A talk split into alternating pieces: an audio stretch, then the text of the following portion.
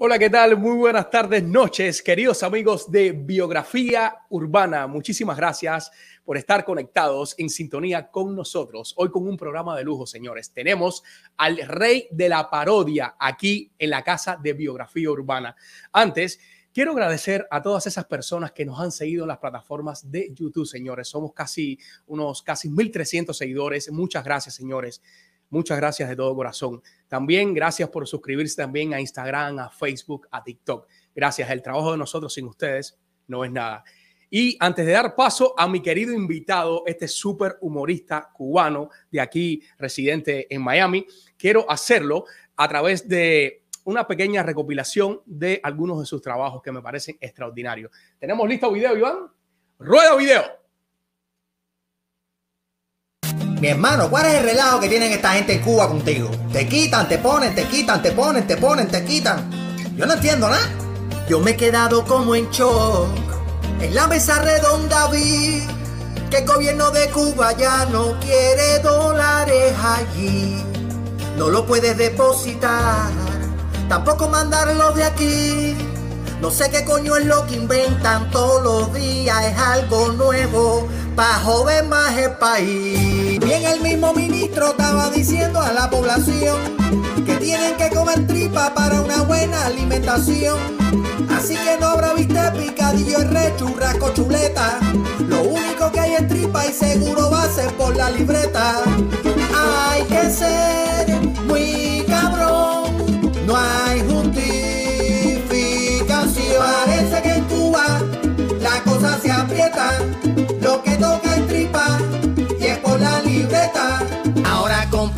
carne vaca, lo puede hacer cualquiera, pero en Cuba las vacas están en candela, son un hueso toda la vaca y no quedan ni ternera. Los dirigentes a todas le dieron pa' afuera, le dieron bajada. se las comieron enteras. Esta gente son los que se han jamado toda la carne red de este país la carne y muchas cosas más. Para nosotros es un privilegio recibir en Biografía Urbana a Javier Berridi. Hermano, ¿cómo estás? ¿Cómo estás, hermanazo? Muchas gracias, brother. Hermano, gracias por la invitación. Aquí, tú sabes, luchando y echando para adelante. Hermano, muchísimas gracias. Ahorita te, te agradecía tras cámara, ahora te agradezco aquí en, en vivo. Muchísimas gracias por la oportunidad de, de, de visitar nuestra plataforma. Apreciamos mucho eso con la, con la grandiosa carrera que tienes, hermano. Muchísimas gracias. De todo corazón, muchas gracias, de verdad. Placer. Espérate, a ver quién abrió la puerta de atrás. Espérate, que el perro abrió la puerta. Dame cerrar. Dale, dale, dale, dale. Señores, estamos con Javier Berridi, un excelente humorista con muchos años de carrera.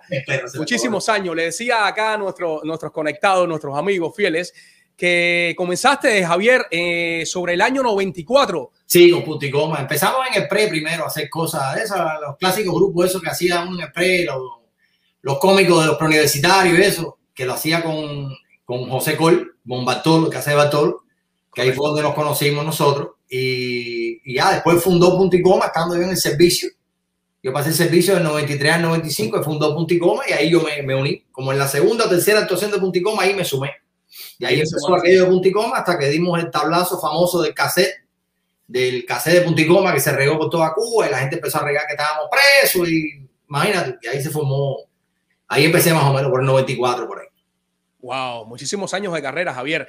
Javier, pero me voy un poco más atrás. Ya de pequeño, ¿cómo fue la niñez de Javier?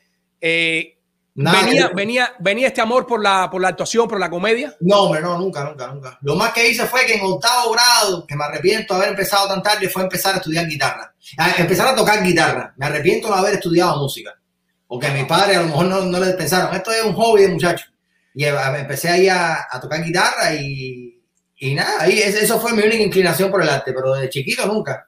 Alguna vez que participé en un matutino o recité algún poema o qué sé yo. Ya cuando empecé a tocar guitarra, sí, tocaba las canciones de Varela, de lo que tocaban los muchachos, de Silvio, de toda esa onda, de aquella, de aquella época de la trova y, y nada, ahí sí me uní un poquito, hasta que en el pre, en 12 grados, hice cosas cómicas con el grupo aquel del... del- así, pero eso de ese que cuento que no, desde pequeño yo no, no recuerdo. Dice Eso mamá no fue contigo. No, no, no, no, no, no, de verdad que no. Yo agradezco mucho a la vida por el camino que me ha llevado y todavía sigo aprendiendo, porque yo sí no estudié en ningún lado. Yo no estudié ni actuación, ni estudié nada. Yo lo- ni guitarra estudié. Yo lo que hago, lo hago con la cara. Hermano, pero qué clase de don, qué clase de talento, brother, porque, aprendiendo, aprendiendo. Y he aprendido mucho aquí en este país porque se trabaja muy, muy rápido, tú sabes, la parodia, Claro. esto, lo otro, sí. Sí, es Claro. muy rápido. Javier, ya cuando, cuando tomaste en serio la carrera en Cuba, cuando eh, formaste parte de la agrupación de Punta y Coma, eh, ¿ya te apoyaron más tu- tus familiares, tus padres? Eh, Es que realmente que- nosotros no tomamos en serio la carrera. Punti- nosotros no tomamos en serio Punticoma. Punticoma nos tomó en serio a nosotros. Porque el famoso cassette de Punticoma, aquel que se regó en Cuba, eh, fue una cosa de casualidad. No, ni nosotros esperamos. Nosotros lo hicimos, lo grabamos en Radio Metropolitana, me acuerdo de madrugar, con la canción aquella de los orientales y el Cerelá, todas las canciones de aquella época. Y lo hicimos por, nada, por grabar el cassette. Y resulta que, que se volvió una, una cosa viral. Si en estos tiempos se hubiera llamado algo viral pero no de, de- no había redes sociales, pero sí la gente se empezó a pasar el cassette y fue un boom. Y además empezaron a decir que estábamos presos, que habíamos caído presos, que si vivíamos en Miami, se creó todo un mito alrededor de Punticoma. Y tú sabes que, que ser, ser problemático tiene su- sus ventajas. Claro, claro, Ser claro. polémico, ser polémico tiene, tiene Es su- polémico, exacto. Yo recuerdo que una de las cosas que más me llamaba a mí la atención cuando yo, yo recuerdo la- la- las grandes canciones, por ejemplo, me viene una a la mente, la del Cerelá, en El aquel Cerelá. tiempo que pegó durísimo. Eh, una de las cosas que más se, se- se conversaba en, en los grupos que yo frecuentaba era que, eh, oye, esta gente, esta gente tiene libertad de expresión para tocar algunos temas eh, que, que, que les llega al gobierno de las cosas que prácticamente ellos hacen acá contra nosotros, o sea, la- la- casé, las cosas. ¿Cómo, ¿Cómo manejaban estas cosas ustedes, Ah, Javier? nos, nos censuraron muchas veces, nos censuraron, nos llevaron súper recio un montón de veces, un montón de veces nos quedamos sin trabajo, porque traba- cuando aquello empezó a abrir en Cuba los centros nocturnos de Palmares y Guanacán y eso, empezamos, empezó la gente a ganar dólares, porque el dólar creo que lo despenalizaron en el 93, si mal no recuerdo. Y entonces para allá para el 94, 95, yo me acuerdo que empezamos, nosotros trabajamos en el Castillo de la Fuerza, nosotros vivíamos en Playa Marenado, vivíamos en bicicleta viernes, sábado y domingo, hasta el Castillo de la Fuerza y nos pagaban dos dólares por noche. Y así que, y nosotros contentos, tú sabes, era como, como que estábamos, estábamos empezando. Pero con respecto a la censura, sí hubo un montón de veces que nos censuraron. Cuando el grupo cogió un poquito más de, de auge, sí, nos, Exacto. nos, nos quitaron espectáculos. nos- una vez nos sacó Fernando Rojas, que creo que, creo que es viceministro de Cultura ahora, eh, para no equivocarme, eh, sacó un escrito en un aquelarre que fuimos, sacó un escrito en el periódico y estuvimos como ocho meses sin trabajar, por esa gracia. Nos suspendían así en los centros nocturnos de la noche a la mañana, nos quedábamos sin trabajo. Era, era un poquito complicado. No era tampoco un asedio arriba de uno de que, ay, pero había, había que tener cuidado, tú sabes, porque había, como decía un buen cubano, podía haber un come mierda sentado mirándote, ponía una queja, una carta, y entonces ya te metías en un problema y te quedabas sin trabajar. Contigo eso se decían cosas, pero yo creo que uno sabía de cierto modo hasta dónde llegar. Exacto. No No, tenían a nadie, no, no tenían a nadie, Javier, que, que les revisara el guion de ustedes a la hora de presentar. Alguna vez sí pasó, en el año 98 hicimos un espectáculo en el Carlos Mar, que era poco común en aquellos tiempos, de que si, ahora, ahora es más común con los humoristas que se hicieran espectáculos cómicos en el Carlos Mar humorístico. Hicimos un espectáculo, tuvimos que ensayarlo completo de arriba abajo para siete personas, que eran como del partido, gente del partido, de cultura, eso. Nos quitaron uno de los números del espectáculo y, y discutimos por dos o tres canciones que había, pero al final todo lo demás fue bajo discusiones con el, con el teatro vendido los tres días, por poco hay que suspender. Y nos quitaron un número, un número que, que hablaba del tiranosaurio, y hacía una referencia ahí, que por cierto lo escribió Eduardo de Llano, eh, cosas de la vida, y era, era un número bastante, bastante fuerte, tú sabes, y, y nos lo quitaron, nos lo quitaron. Y otras veces que nos pararon en espectáculos, eh, una vez en la Avellaneda, eh, en la Avellaneda de Carlos Mann, de Carlos Mann, del Teatro Nacional, que eso es frente a la Plaza de la Revolución, era un fin de semana que, era, que había el cumpleaños de Fidel hicimos el espectáculo, tuvimos que llevar el guion del espectáculo escrito, las mismas canciones de siempre, escritas, con coma, con punto, con todo. Hicimos el espectáculo el sábado. Cuando terminamos el espectáculo, se reunieron, el domingo caía 13 de agosto. Nos dijeron, mañana hacen el mismo espectáculo, sin una coma más y sin una coma menos. Lo mismo. Ah, Mañana. Porque estábamos ahí frente a la plaza, tú sabes. Claro, el claro. Nacional. Y bueno, nada, cosas como esas. Y mil veces que nos pasaron mil cosas más con la, con la censura, sobre todo en los cabarets, que nos quedábamos sin trabajo y el, el drama de Cuba. el drama de Cuba. Tú sabes. Javier, eh, en, en esta, en esta etapa de ustedes ya como punto y coma, eh, yo, yo no pasé tanto trabajo eh, a la hora de, de pertenecer a una empresa, pero en el caso de los humoristas, o en general de los artistas? En tu No, es caso, generó- empezamos por la UP, que era la Unión de Periodistas de Cuba, y por ahí sacábamos Ok. algunos cheques. Y después lo hacíamos por el Centro Promotor del Humor, que no creo que fue en el año 95 o 90, o antes creo, cuando se creó.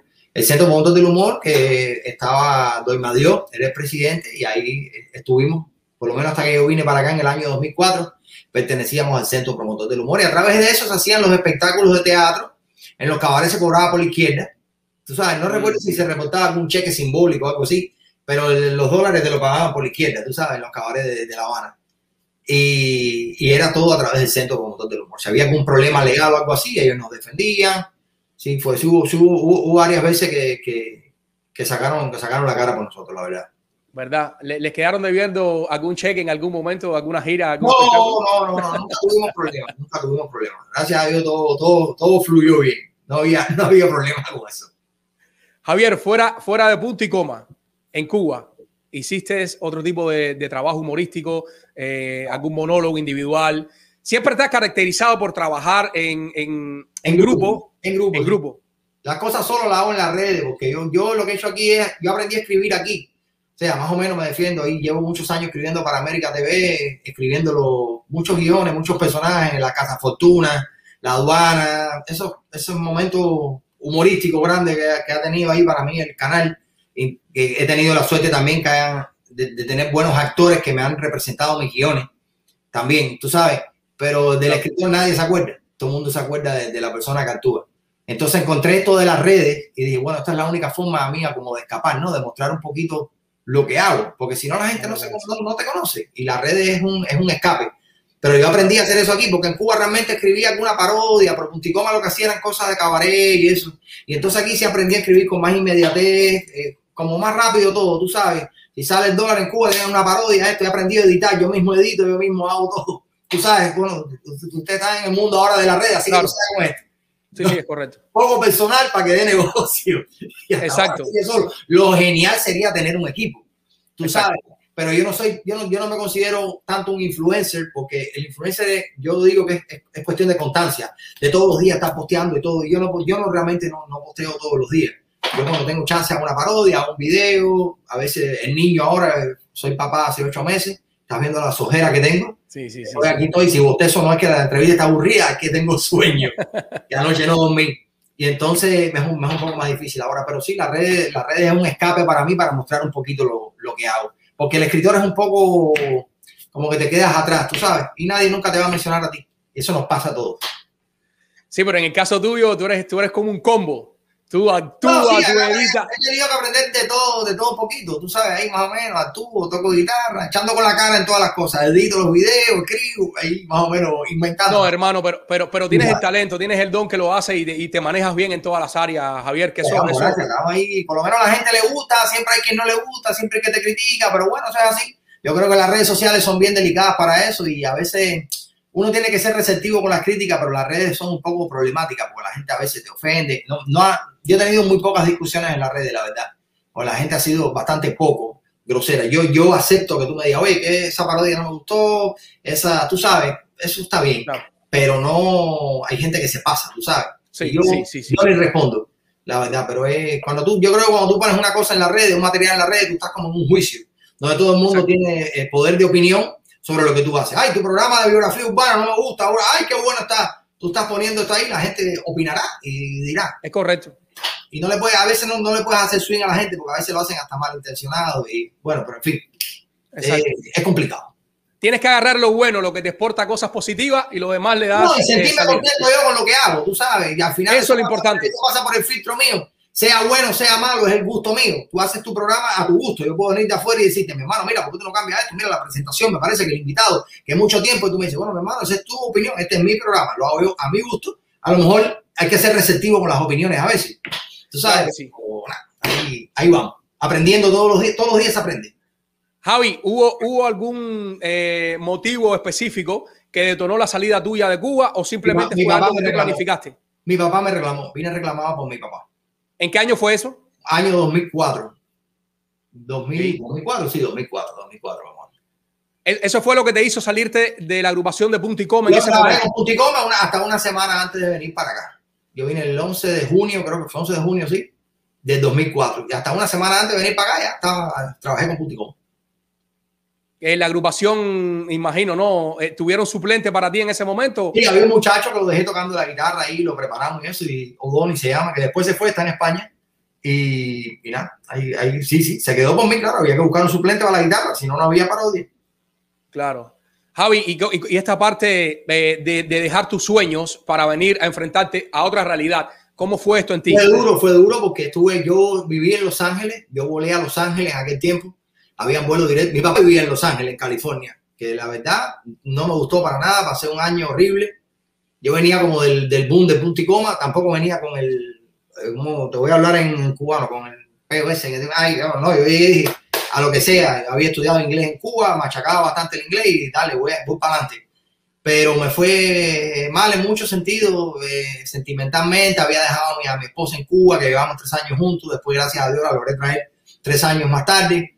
Eh, y, uno está solo, tú sabes. No es como Miami, que quizás tú llegas, cuando yo llegué a Miami, a, la, a Miami es como Marianao sin libreta, tú sabes. Cuando llegué a Miami al año de estar en Los Ángeles, me sentí tan, dije, pero coño, ¿por qué yo no caí aquí de primera y pata? Tú sabes, porque esto es lo cubano, lo de uno. En California hay un solo bakery, eh, hay mucho ambiente mexicano, eso no tiene, y mucho ambiente americano. Entonces, cuando tú llegas de Cuba y chocas con eso, dices, no, esto como que no tiene que ver conmigo, tú sabes. Y realmente pasé, pasé bastante trabajo sentimentalmente ese primer año, pero bueno, gracias a Dios, exactamente al año llegué aquí, al año siguiente llegué aquí a Miami. Y, y nada, todo cambió. Tuve mi, empecé igual a trabajar haciendo, en, en California trabajaba en una compañía de seguro, aquí estaba trabajando en una compañía de hacer prótesis de brazos, se llama Hanger, se llama Hanger, y hacer prótesis, prótesis y ortesis de brazos. En eso estuve como, como un año por ahí, hasta que empecé en el Canal 41 a actuar en La Flor de Jayalía, que en mi vida había actuado en la televisión, igual, echando con la cara, y, pero bueno, me dieron la oportunidad ahí en La Flor de Jayalía y ahí empecé.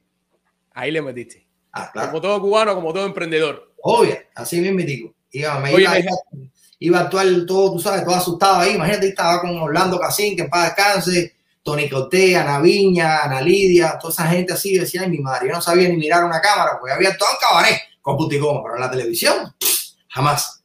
Pero bueno, nada, ahí aprendiendo, como, como muchos de los que llegamos a Cuba, aprendiendo y echando para adelante. No hay de otra. Y, aprovechando oportunidades. Es aprovechando oportunidades. Ahora, Javi, vamos a darle paso a un primer segmento que tengo acá para ti en, en el programa de hoy, que es de saludos que tengo dos grandes que te mandaron un saludo para ti, así que quiero que lo disfrutes. Tengo dos saludos listos, Iván. Rueda, saludo. Bueno, este mensaje es para Javier Berrí. ¿Qué puedo decir de Javier Berrí? Berrí es una persona que lo es todo para mí. Cuando nos conocimos de niño y jugábamos bola, me acuerdo que siempre me decía, Rodney, coge tú las bolas mías para jugar con ellas. Y yo nunca las cogí, nunca quise cogerlas. Por eso siempre preferí jugar con él al ping-pong. Javier, te quiero mucho, mi hermano.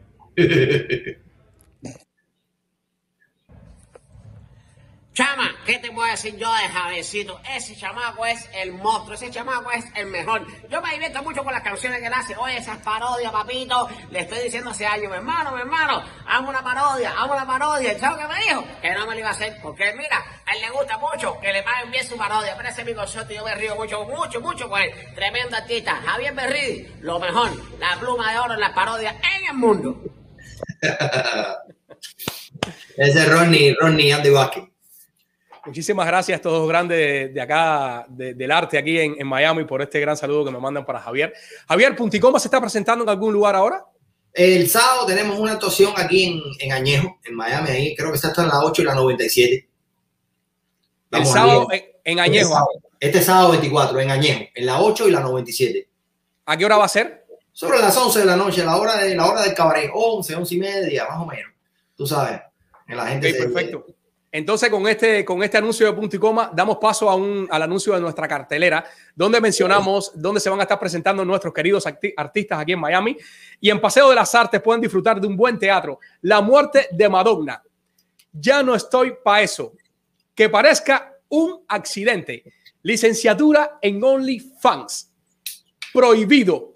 Y en Porto Alegre, Brazilian Grill, se está presentando este sábado 24 de julio la cantante Lady Indira, junto a Lazarito y La Máquina. Así que no hay motivo, señores, para quedarse en casa y no disfrutar del buen arte que se presenta aquí en Miami. Y para las personas que se están conectando ahora, señores, hoy tenemos acá en Biografía Urbana el placer, de conversar con un grande de la parodia, un grande humorista, Javier Berridi, acá en Biografía Urbana. Tenemos algunas personas acá conectadas. Javier se, se conecta a Rosa María y dice tremendo talento, eh, súper humorista, tremendo artista. También se conecta eh, Fernanda Chao, le mando saludos, Fernanda Chao. Eh, hola, saludos al mejor programa. Muy buen artista. Gracias, señores. Gracias por los comentarios. Gracias, gracias. Eh, este señor tiene mucho que contar acá en biografía urbana porque tiene una carrera increíble. Oye, qué cosas tiene la vida, brother. Como yo escuchaba el trabajo tuyo de ustedes de punta y coma y, y disfruté mucho. Hoy tengo la oportunidad de estar conversando contigo. Oye, tú eres más joven. ¿Qué edad tienes? Yo tengo 35 años. Ah, nos llevamos 10 años. Yo tengo 46. Ya, soy, ya somos unos puros. Ya Así Punticoma- No, ya tú no, no, nosotros. Punticoma ya somos, ya, cuando vamos a actuar por ahí, somos tres viejos con espejuelos. Antes No, teníamos no, el pelo largo y tú sabes, ya estamos ya, estamos viejos. La manera que te pasa la cuenta, eso no, de eso. Eso no perdona. Eso no, perdón, hermano. Pero lo, lo bueno que te has mantenido haciendo lo que te gusta, Javier. Sí, sí, sí, no, y ya te digo, las redes sociales son tremenda oportunidad porque ahí es donde puedo expresar realmente lo, lo que me gusta y a la manera que a mí me gusta. Porque cuando tú escribes un guion para un canal de televisión, tú escribes el guion, hasta ahí llegaste. Va a ver quién lo va a montar, quién lo va a interpretar y quién, y quién, y quién- y quién lo va a actuar, tú sabes. Y entonces a lo mejor no queda como tú. Y aquí la televisión es en vivo, es diario. Y entonces las redes sociales hago un poquito más las cosas a mi gusto, tú sabes. Algunas quedan bien, otras quedan mal, pero bueno, ahí va. Machacando. Claro. Eh, Javier, eh, estás casado. ¿Cuántos años de, de relación? 20 años con mi esposa, Evo. Y después de, eh, yo creo que como 18 años, 18, 19 años, tuvimos un niño. Porque ella no podía, no podía tener un, un bebé y no podía, no podía. Y fue un milagro de Dios, la verdad. Ya nos habíamos, ya nos habíamos, ya, tú sabes, desconectado de ese blog. Y de pronto llegó, tú sabes, bola de humo por ahí. El Ahí- princesito. Tenemos el princesito de 8 meses, que ahí nos tiene sin dormir, pero felices, la verdad. Es una bendición. Una bendición. Claro que sí, claro que sí. Yo Llegó, con la, llegó con la pandemia, el niño. Así mismo es. Para alegrar, para alegrar, hermano. Sí, sí, sí, sí, siempre, siempre, siempre para alegrar y, y muy felices. ¿no? Una familia que era lo que, el- era lo que estábamos buscando, pero bueno, Exacto. si, si Dios no quería, eh, íbamos a decir, bueno, ya, desconectemos ese blog y vivamos la vida, porque habíamos intentado muchas cosas, pero no, no se había dado. Mira, cuando uno desconectó, ahí llegó. Ahí llegó, llegó, llegó en el momento eh, que la vida quiso, hermano. Así Eso es lo mismo. importante. Así mismo. Eh, ¿Te gustaría, Javier, que, que, que tu niñito siguiera tus pasos? Me gustaría que estudiara, chico. ¿Te gustaría que estudiara? Sí, que estudiara, que estudiara, que estudiara, que estudiara. Ya, sí, sí, sí, sí. La mamá, eh, mi esposa es terapista y le encanta estudiar y está haciendo un máster y está haciendo, tú sabes, pero sí me gustaría que mi hijo estudiara. Me gustaría que aprendiera algún instrumento, que, que, que tuviera facilidad de palabras, pero sí que estudie, que estudie, que se haga de una carrera, que se haga de una profesión. No estoy diciendo que esto no sea una profesión, pero la vida del artista es, es dura, tú sabes, bien, bien, bien dura. Muy, muy, muy, todo, todas las ramas son competitivas pero en el mundo del arte es muy, muy competitivo, muy, muy competitivo y es, y es duro, es duro, es duro. Sin embargo, cuando tú tienes una profesión, tienes un título en la mano, eh, es diferente. Yo creo, yo creo que es diferente. Es así, sí, eh, eh, tienes razón, claro. Pero generalmente tú sabes que cuando eh, yo tengo una niña, te iba a decir ahorita, de 7 años, y, y- y yo me pongo a pensar, bueno, lo que ella elija hacer el día de mañana, pues que No, no, sea. claro, claro, no, no, no, no. Yo no le voy a cortar la sala. Si quiere coger una guitarra y empezar a cantar conmigo, yo feliz. ¿Tú sabes? Exacto. Pero sí me gustaría que cogiera la guitarra, y cantara conmigo y que estudiara una, una carrera. Tú sabes que Una carrera. de, de- de bien. De, bueno, no es que yo no soy un hombre de bien. No, no enredarme, pero que estudie. Que estudie. Sí, sí, me inter- me interesaría. Pero bueno, al final él, él es el que va a decidir. Yo no voy a decidir. A veces los padres queremos una cosa y los hijos toman otro camino. Siempre que el camino sea para bien, yo estoy feliz. Así es. Javi, ahorita mencionabas que escribes para América TV. Ajá. ¿Qué tiempo llevas escribiendo para América TV? Yo creo que ya como 14 años. Estuve desde cuando Pellizcame que estoy soñando con Carlos Otero, todo el tiempo de Pellizcame estoy soñando y desde que empezó TN3. Todo el tiempo que ha empezado TN3, desde que TN3 empezó con, con Carlos Otero, con Carlucho y con Moinelo, que eran los tres, por eso se llamaba TN3, y ahí yo estaba ya. O sea, no, no- he estado ahí escribiendo todo el tiempo. Hasta hoy día que se siguen haciendo, han cambiado muchas cosas, han cambiado mucho el formato del programa, se hacen otras cosas, pero nada, ahí, ahí estoy, ahí estoy, aprendiendo todos los días todavía. Además, además de, de también de, de, escribir para América TV, también pre, eh, presentas tus parodias, porque muchas veces te hemos, te hemos visto A veces voy a la mesa, sí, a veces voy a la mesa y las presento cuando, cuando tengo un par de ellas. Ahí hablo con la producción. Claro, soy parte del, yo soy parte del programa. O sea, voy ahí a la producción y, y presento las parodias, claro que sí. Ahí la, y, y la gente le gusta y tú sabes. Claro. En, en, el caso tuyo, que ahorita yo te comentaba, Javier, eh, tú sentiste que, el, que, el, que el, por llamarlo de alguna manera, eh, el área de las parodias era una posibilidad para tú expandirte, para tú explotar, o, o simplemente tú fuiste para donde se fuera eh, moviendo la marea. No sé, yo a veces hago, hago, hago cosas ahí en mi, en mi YouTube, está que en Javier Humor, que no son parodias, pero lo que más hago son parodias porque me gusta mucho la contar la, la cotidianidad o ser un poco cronista de la, de, la, de la sociedad de esta y de la cubana, porque Exacto. estamos muy conectados a Cuba. A través de la música me es muy fácil y me gusta hacerlo. Me resulta. Y, y visualmente he encontrado lo de los videoclips ahí, que los edito yo mismo. Ya empezó como un juego, empezar a editar un videoclip y hacer una canción, hasta, hasta que después más o menos ahí le fui cogiendo la vuelta a editar. Por lo menos lo, lo básico de la edición me defiendo bastante. Y, y nada, he ido aprendiendo, pero me, me es muy fácil con, contar la, la actualidad a través de parodia. De parodia. Sí. Y en este caso, para yo conocer un poco eh, y que las personas que están conectadas y los que vean este video después de retransmisión eh, sepan también, quería preguntarte acerca de cómo es el proceso a la hora de, de, de hacer una parodia. ¿Qué es lo primero para ti? Eh, redactar la letra, buscar la, el background no, que vas a poner. Yo, yo busco la música, yo busco una canción ahí más o menos que me pegue. No sé ni cómo explicarte eso. ¿Qué sé yo? Hoy, por ejemplo, se me estaba ocurriendo y oye, tengo que hacerle algo a Díaz Canel. Y se estaba pensando en la canción Mujer, si tienes tú con Dios, habla coño, Canel. Na, na, na, Digo, a lo mejor sale algo por ahí. Qué sé yo. Hay canciones que me gustan y que tienen, sobre todo canciones que tengan bastante letra para poder decir cosas. Por lo menos eso es lo que busco yo. Esa de la flaca que yo hice de la carne rey, yo la tenía apuntada hace rato y dije algún día, porque eso, eso hay canciones que son viejas pero quedan para siempre. Porque eso es algo importante de la parodia, que la canción sea que la gente se la sepa. Claro. ¿Sabes? Si pones una canción que no es muy popular, no importa a veces que sea vieja, siempre que la gente se acuerde de ella, ay, hay canciones que no pasan. Y esa de la flaca, yo dije, algún día, algún día me va a salir una parodia que me guste con esa canción. Y salió la de la carne, la de la carne vaca, y dije, coño, la flaca, la carne vaca, métele por ahí mismo. Y después hice el resto de la letra y ahí, ahí va saliendo. A veces me trago, tú sabes, y me meto ahí. A veces cambio de una canción para otra. No, esta canción no me da la cuenta, que va, y cambio de una canción para otra depende. Todo el proceso creativo es complicado, no solamente para las parodias, sino para todo. Claro. A, veces no he quedado yo conforme con una cosa y cuando la pongo en las redes, ¡boom! A la gente le encanta. Digo, mira, uno nunca sabe, porque además el público es impredecible. El público, con la gente tú nunca sabes con qué se van a reír ni, ni, con, ni con qué vas a quedar ellos. ¿Sientes, sientes que eh, tus parodias en Cuba ah, han causado un resultado positivo eh, a la hora de que tú, en la yo manera que las has escrito, yo creo que la gente se la. Yo, yo, yo reflejo mucha realidad de Cuba en las parodias, además de la realidad de Miami. Me burlo de todo, me burlo lo mismo, yo, yo, yo me burlo lo mismo de Trump, que yo no soy.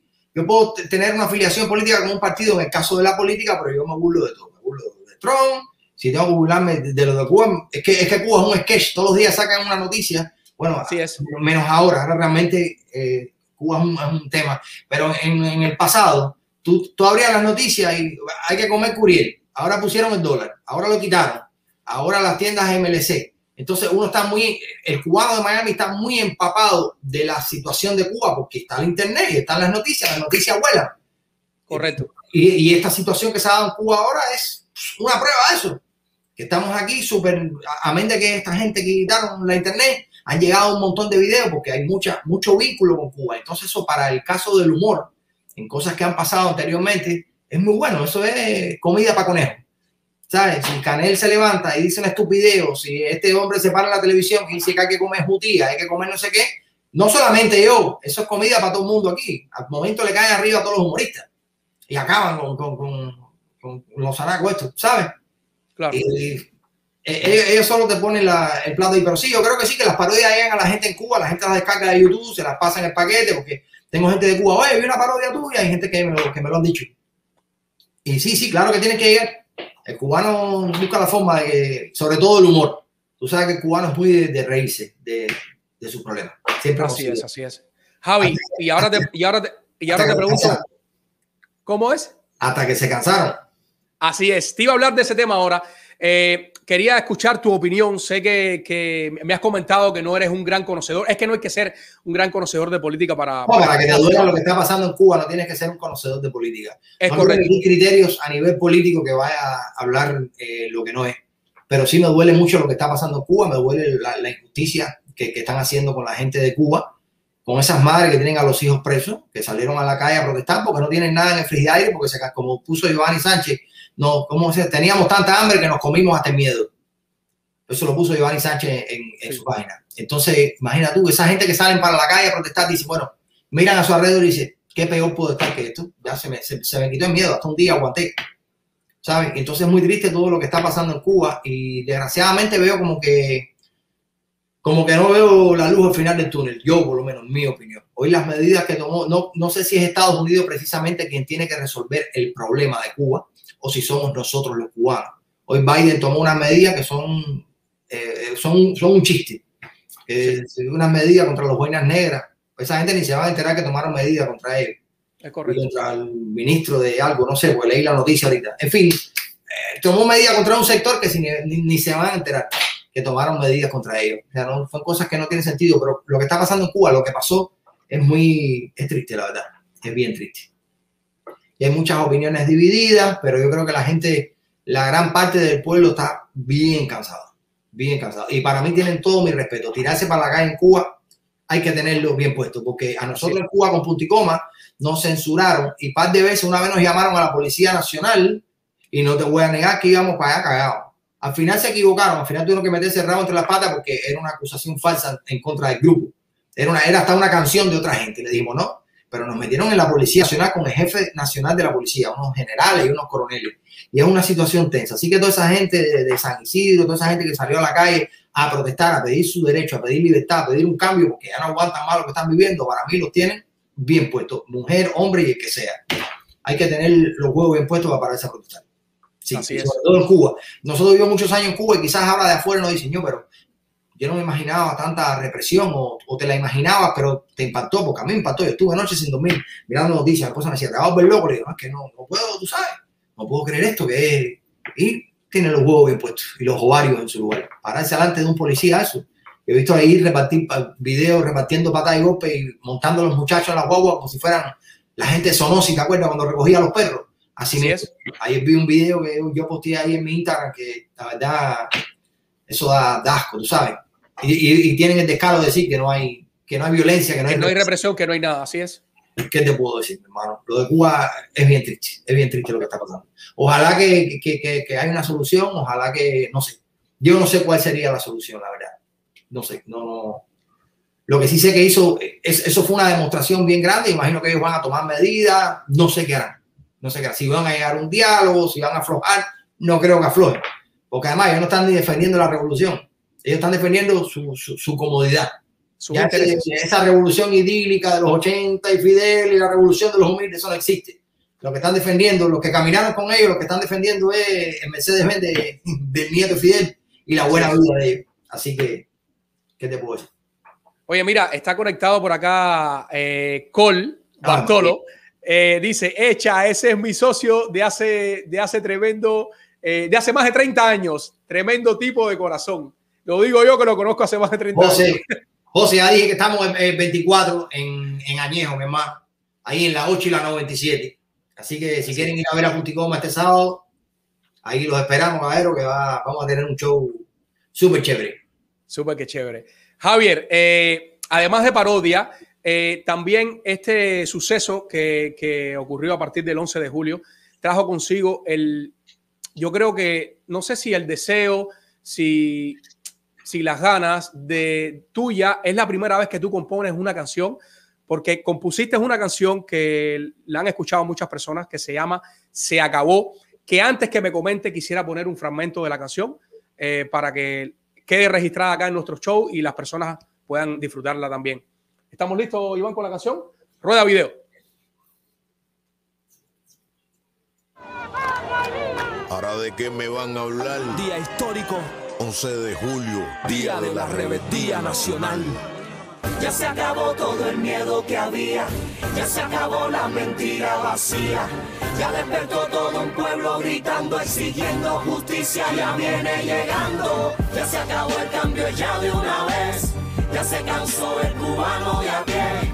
Ya despertó todo un pueblo gritando, exigiendo justicia, ya viene llegando. La gente de mi Cuba ya no cree en nada, se han tirado para la calle pidiendo libertad, dejándole bien claro al gobierno que esto es fuego, que la cosa es seria, que no es ningún juego. Ya basta de miseria y de hacer tanto daño con una dictadura por más de 60 años, aferrados al poder con una extrema izquierda que todo lo que toca lo convierte en por eso los cubanos exigieron desde allí un cambio necesario para nuestro país. Este tema se llama Se acabó, señores. Un tema compuesto por Javier Berridi. Para que lo puedan disfrutar, pueden dirigirse a su plataforma Javier Humor. Ahí está el tema completito. Yo solamente puse un fragmento, inclusive le retiré hasta las imágenes que tenía porque tuve un pequeño eh, claim leve que me puso eh, YouTube.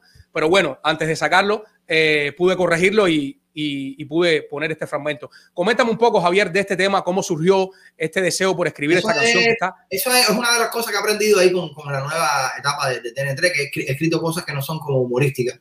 Y, y ya no, no, es la primera que hago, ahí se estrenó otra también que hicieron que se llama Represión, que está, estaba bien buena también, que la cantó en Mola, Nestico y Lillané, que son los que cantaron esta canción. Y anteriormente había hecho alguna, un par de ellas, había hecho, creo que cuando San Isidro hice una, y lo que a veces se quedan ahí, tú sabes, es difícil que una canción trascienda. Y sobre todo si es seria. A lo mejor algo humorístico camina más. Pero cuando clandestino también hicimos una. Y, y pero sí, he, he, aprendido a hacer un poquito esa parte, esa parte seria que, que te duele, tú sabes. Que, claro. que y sobre todo con este, con el, con el rap, que, que es, le sé un poquito más a la métrica y es una canción original, tú sabes. Entonces, nada, ahí aprendiendo, como, como te dije, aprendiendo de todo un poquito y, y esta onda de hacer la, las canciones serias me ha tocado en esta nueva etapa con, con TN3, que he, he, hecho dos o tres canciones ya con respecto al tema, al tema de Cuba, la represión, los cambios, la gente manifestándose, y yo creo que no han quedado tan mal. No, no, genial, hermano, genial. Y yo pienso, Javier, que, que cada persona aportando desde su espacio, desde su trinchera, lo que puede aportar para apoyar a esto que está sucediendo en Cuba. Y no solamente esto, sino la causa completa desde hace muchos años que el pueblo cubano viene sufriendo. Es que el arma, el, el, la, la, peor arma que tiene el pueblo contra, contra la dictadura es esta. Así es, así es. Teléfono. Si no existiera el internet, si no, existiera, si no existieran las redes sociales, la gente no se hubiera enterado que en San Antonio se tiraron para la calle. Y eso fue una voz que se corrió y, y, la gente se va, se va cargando de las cosas que ve en las redes de la información que le llega, de, de, de los videos de los hijos de los dirigentes, que es un descaro, cada vez a uno aquí le duele, imagina tú que está en Cuba, cayéndose en la casa sin nada que comer, te molestas más todavía. Molestas. Oye, hermanazo, eh, tengo una segunda ronda de saludos un poco más extensas, un poco más extensa, eh, así que quiero que lo disfrutes. ¿Tenemos listo, Iván, los saludos? Rueda video. Este mensaje es para el señor Javier Berrí, mi hermano. Bueno, nos conocemos, señora, por favor, nos conocemos hace una pila de años. Bueno, estudiamos juntos de pre, tremendo tipo, hombre y amigo y buen padre. Mi hermano, te queremos un mundo. Te digo te queremos porque aquí también tengo a alguien. Ah, no, es aquí. A alguien. ¿Qué quiere decirte algo? Eh, quiero decirte que, aparte de que yo sé que tú eres hombre, amigo, buen padre, eres una gente más talentosa que yo he conocido en mi vida. Eres un tipo encabronado, un tipo que a las menos cuarto. No, y a las menos 20. Y a las menos 20 y a las menos cuarto está con nosotros. ¿Sabes qué? Te quiero mucho, te admiro mucho, que Dios y, y las deidades que tú y yo conocemos Osvara Suárez. te den mucha vida a tu mujer y a tu hija y a toda la familia. ¿Y a, y a él no? A él le dije. Ah, ya. Javi, mira, si con alguien he trabajado, buen profesional, buen eh, humorista y mejor persona es contigo. Es un honor haberte producido y ojalá te vuelva a producir para que te coma un flancito. Sin pajarería, bueno, te imaginado de mujer. Javier fue el hombre con el que yo trabajé cuando llegué a este país, los Estados Unidos. Javier Berridi, el gran Javier Berridi. Aprendí muchísimo hacer parodias y mucho más. Un- hermano, un gran abrazo, te quiero mucho y además eh, eres el mejor, compadre. Javier Berridi, el gran. No te creas tampoco todo, Javier. No sé qué decir. ¿Qué qué? ¿Se acabó de despertar? ¿Eh? ¿Pa' qué? Él está vendiendo, no, él no vende nada. Es un mensaje para Javier ahí. Ah, está bien, sigue ahí. Cantando y eso, y jodiendo. Hermano, te queremos, ¿verdad? Un abrazo. Y mira que tengo aquí ver, que te va a decir otras palabras. ¿Quién es? Javier Berridi. Te amo. Sigue adelante. Javier, dame a comer. Te queremos, hermano. Ese es José Cole, esa es la, la vieja guardia. La vieja guardia, hermano. Así mismo, hermano. Una pila. Hermanazo, ¿qué, ¿qué le falta a Javier Berridi en el plano artístico por hacer? Mi hermano, yo ni sé. Si me preguntas así, seguir ¿Dónde yo-? No, es que realmente a mí las cosas me sorprenden. Yo realmente, como te digo, nunca pensé hacer humor, nunca pensé hacer. Yo voy ahí por donde me va llevando la vida, por lo que se me vaya ocurriendo. Si te digo, ay, quisiera escribir un libro, quisiera hacer una película, no sé, a seguir haciendo humor. Que, que no me falle la mente, que, que, que me dé salud, que me dé rapidez mental y poder seguir haciendo humor y aprender un poquito más todos los días. Y seguir, tú sabes, eh, llegándole a la gente de cierta manera, haciendo crónica, crónica social de, de las cosas que pasan a través del humor, que es una de las cosas que más me gusta, la, la, la inmediatez, siempre y cuando se pueda hacer. Y, y eso, eso es lo que más quisiera, ¿no? No te digo que me falten cosas por hacer porque sí, me gustaría hacer algo grande, ojalá algún día Punticoma se reuniera aquí, si no estamos muy viejos, porque yo creo que hay una generación que no nos conoció. Mira, eso es una cosa que me gustaría hacer, que se reúna Punticoma y hacer un espectáculo recordando. Y Jadiel estuvo aquí de visita una vez y por poco lo hacemos, pero bueno, al final no, no se dio. Ojalá la vida nos dé esa oportunidad alguna vez de hacer, de hacer un espectáculo de Punticoma y si lo hacemos en Cuba, mejor todavía. Mejor todavía. ¿Cuántos de ustedes en estos momentos están aquí en Miami de Punta y Coma? Está Cole, estoy yo y está Belito, el otro rubiecito. En Cuba queda Jadiel y queda Iván, que están, tienen sus carreras separadas y siguen haciendo su- sus cosas cada uno por su lado. ¿Nunca, ¿Nunca tuvieron ninguna eh, disgusto por eh, Punta y Coma por acá haciendo algo y ellos por allá? ¿O simplemente.? No, no, no, no, no, hasta donde yo sepa, no. No, no, no, no. No, tiene- no, no, es nada que choque, no es nada que ni que los impida a ellos hacer nada acá, allá, ni nosotros somos Punticoma más de ir Miami, ellos son Punticoma ir Cuba. Imagínate tú. No, no hay ningún problema con eso. Hasta ahora. Hermana-. Hermanazo, ¿qué es la felicidad para ti en el plano artístico?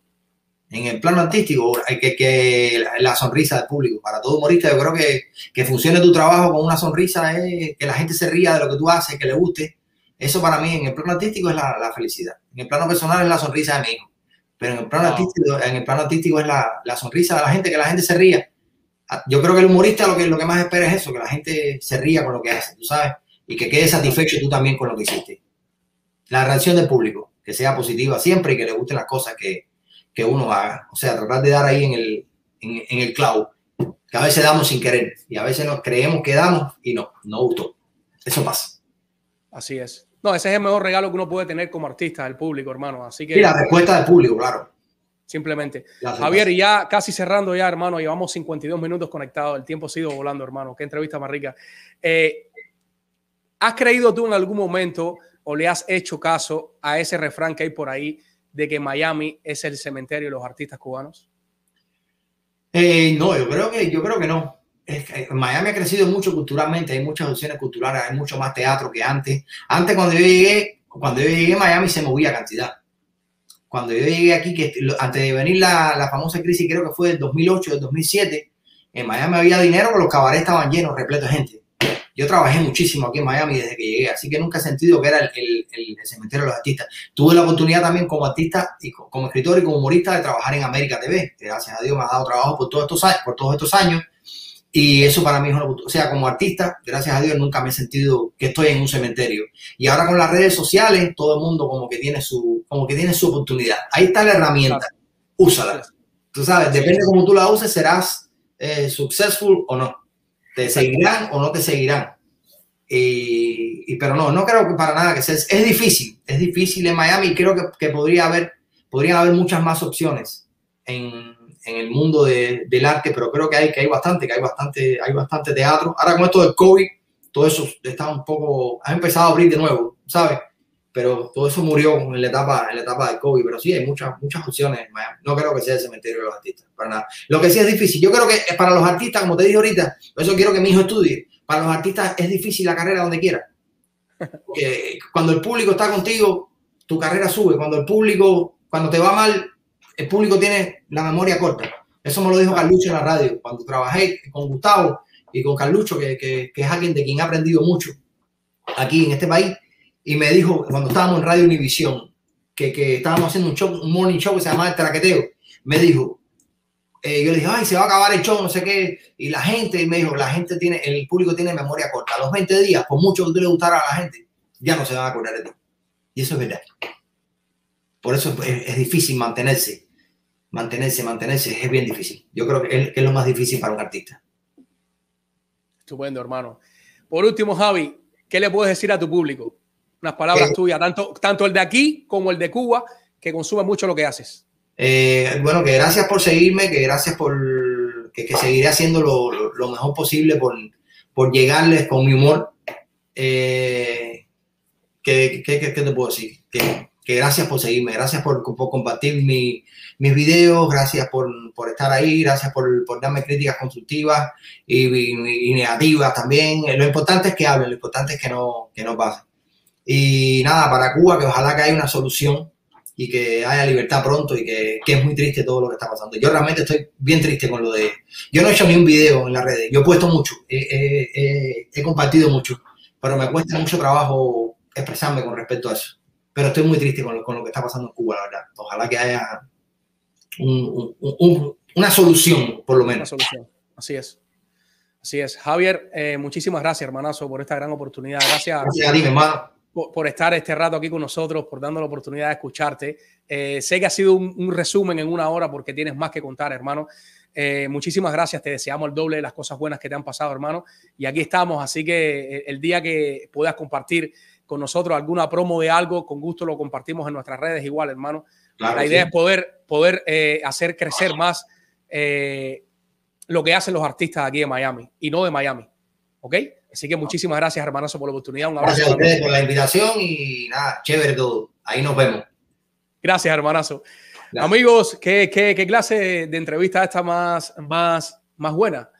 Eh, hemos escuchado a un grande del humor cubano, a Javier Berridi, señores, más conocido en las redes sociales como Javier Humor. Síganlo en sus plataformas, señores. Síganlo, que este señor tiene mucho que dar y en sus redes podemos ver de todo un poco. Señores, este programa no fuera posible si no hubiésemos tenido a nuestros patrocinadores y tenemos la Escuela de Cinematografía, Arte y Televisión de Miami. Si quieres estu- estudiar una carrera audiovisual, puedes llamar al 305-634-0550. Y si eres una persona con problemas en su crédito, quieres eh, eh, aumentar tu crédito, crear crédito, comunícate al 512-792-0290 con Rosa M. Fernández. Ella es tu asesora. Y si quieres invertir en real estate, pues Jim Quevedo es la solución. Llámala, llámala al 305-742-1961. Y si eres un gordito así como yo, pero con swing, comunícate con Boss Trainer, un señor con mucha carrera en el medio de los ejercicios, la nutrición, al 305-846. Se me fue los últimos dos números. Ahí lo puedes ver en retransmisión. Señores, y tenemos un fragmento para eh, la próxima semana nuestro show, el jueves que viene, que tenemos una super cantante. ¿Tenemos listo video, Iván? Rueda video de nuestra invitada de la próxima semana. Pero al pensar que no se quedará tu amor, los días se hacen largos y me pierdo entre el dolor. Si tú te vas, escapa mi